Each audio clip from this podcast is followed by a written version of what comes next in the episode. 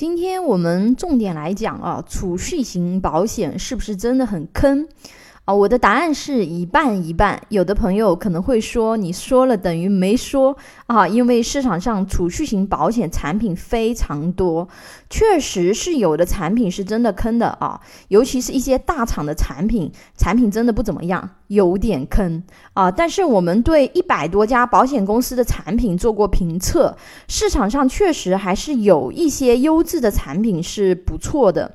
如果你想选择高收益的产品啊，那么储蓄型保险不适合你，因为它不属于高风险高收益的资产，它是安全型资产，本金和利益都能获得保障。当然，我说的这种类型是我们评测下来比较优质的，有一些分红型保险，呃，利益是没有保障的啊。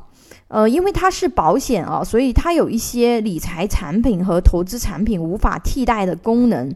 当前房产是我国大家投资很多的一种品类，我们就用房产和一款比较优质的终身寿做一下对比。呃，我们用上海举例啊，比如说一线比较偏远的房子，差不多是五百万啊，那么跟这款产品拿去对比一下。五百万的房子首付一般百分之五十的话是二百五十万，后期每个月要还贷两万八千多啊，每年需要还贷三十四万多，还十年，还款利息啊不算不知道，实际上总共还了多少利息呢？还了九十多万啊。五百万的房子，实际我们花了五百九十多万的这个资本。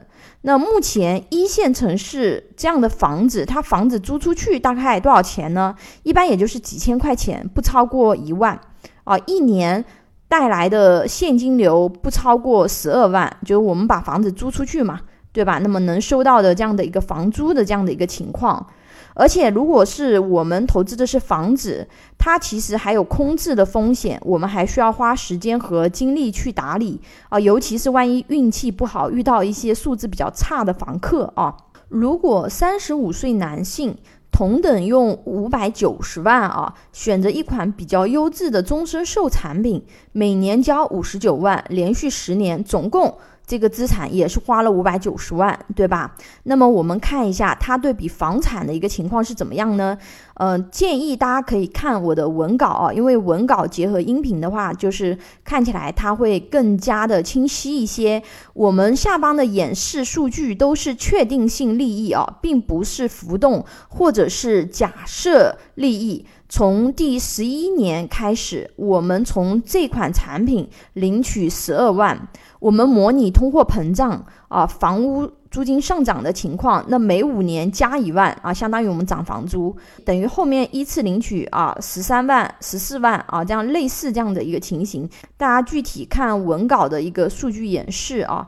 按照这样的情况领取的话呢，我们对应年限领取的金额和账户现金价值分别如下：到二十年的时候，我们就领了一百二十五万了，相当于房租啊。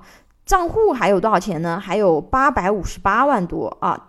第三十年的时候，我们领了二百七十万，账户还有一千零四十一万。点点点，大家看文稿，因为演示数据太多了，我就说到第七十年的时候，我们累计领取到了一千零五十万，账户还有多少钱呢？还有两千五百四十七万。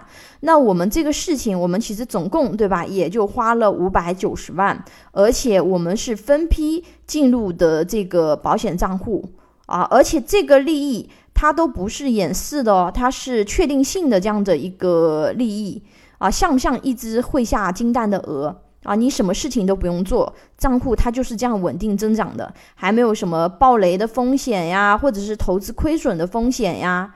在房地产增速放缓的背景哦，这个产品和当下房产对比，它不香吗？啊，省去了你房屋出租和管理的麻烦，还不存在。房子租不出去、空置的风险，并且房产如果进入下行周期，其实也是有亏损的风险的。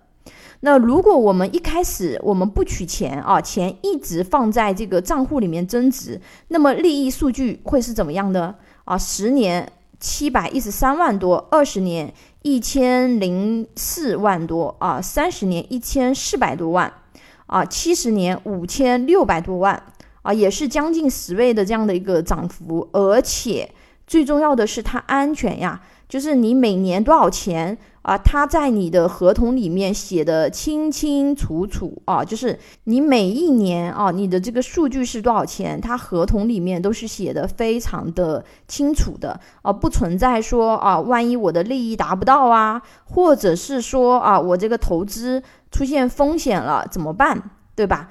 它是刚性兑付的。大家如果认真看它的数据增长，大家有没有发现一个问题啊？时间越久。增长速度越快啊，这就是复利增长的威力啊。嗯，到了后期，你看那十年啊，增长了一千六百三十一万多哦。我们总共就是五百九十万的本嘛，对吧？将近增长了三倍，而且最主要的是什么？它的一个安全性的一个问题，尤其是对于一些中老年人，你如果是去啊买理财啊，或者是你去做投资，它其实都是有风险的嘛。对吧？而且保险其实还有一些其他金融产品没有的特殊功能啊，比如它能合理的避税啊，它能规避投资风险，容易变现啊。因为保险它特有的安全性啊，以及我分享的这款产品，它利益是确定了，它就规避了投资的这个损失风险嘛。而且万一你的资产被冻结或者是强制拍卖的情况下，保单贷款的功能是非常有用的啊，可以直接保单贷款。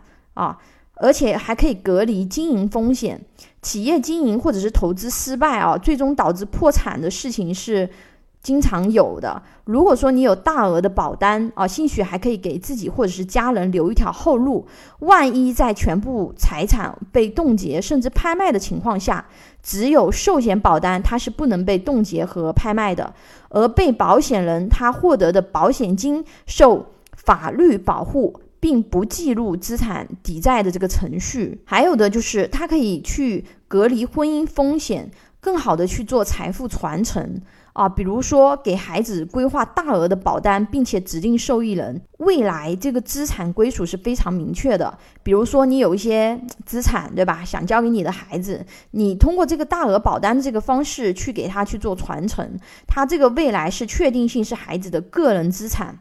啊，你如果说是给他钱，其实结婚以后他就很容易混成夫妻共同财产，包括你给他买的房子，其实也是有一定这方面的风险的。啊，未婚人士在婚前啊，比如说你现在自己有些资产，那你还没有结婚啊，也是可以通过在婚前去投保一些保单，去规划掉啊你的婚前财产。大家再想一下，优质的储蓄型保险和其他资产有什么不同点？啊，非常明显的，它是什么呢？它是省心、安全、确定性强啊，是真正的无风险现金流。虽然投资品类有很多啊，比如房子、商铺啊，以及我们去做的一些投资，它都可能给我们带来被动现金流。但是呢，房子和商铺需要你打理吧，投资需要你的智力选择和参与吧。啊，尤其是在老年判断力下降的时候，如果钱一波打水漂了，那是非常悲惨的事情啊！啊，这个事情很多人觉得不会发生啊，这个真不一定。比如说前一些年的 P to P，有多少老人一辈子的积蓄就暴雷打水漂了，本金都没了啊？你怎么知道你老年的时候不会出现类似的局面呢？对吧？或者很极端的案例，如果有一天你瘫痪在床啊，或者是得了帕金森啊，就是老年痴呆了，你失去了部分的判断和行为能力，你的投资或者说你的固定资产那些东西，能不能你什么都不干，它就自动给你带来被动现金流？就你躺那，它天天给你钱啊，没有办法吧？你你得要去参与吧，对吧？那你未来如果说你的能力受限了呢？哦，我们再来说说人性层面的事情啊，有一些养老金型的这种产品，防老用的。如果说啊，你每个月有几万的无风险现金流，或者我们不要说几万，就是你每个月，比如说你有个一万块钱的现金流，对吧？你只要活着一个月，你就能领一个月，可以一直领到你寿终正寝。那么这个时候，你瘫痪在床，你的孩子。会觉得你是个负担吗？啊，但是如果你没有这个钱啊，你瘫痪在床，你的孩子会不会觉得你是一个负担？这是很现实的这个事情啊。久病床前无孝子，对吧？这人性这个是正常的。所以储蓄型保险坑不坑呢？啊，如果从收益率角度来讲，我们也不能说它是收益率非常高的产品。但是如果说你放的时间周期很长啊，在现在这种市场利率下行的这种背景下，未来我们中国大概率它是会进入负利率时代的。当前优质的储蓄型保险对比当前市场上的很多产品，它的利益还是非常不错的。呃，最重要的是什么？它安全。而且还有一些资产它不具备的功能和属性，啊，所以想要给家庭规划养老金、教育金，以及给家庭做安全型资产配置的朋友，可以关注啊微信公众号“富贵成长记”或者私信老师咨询。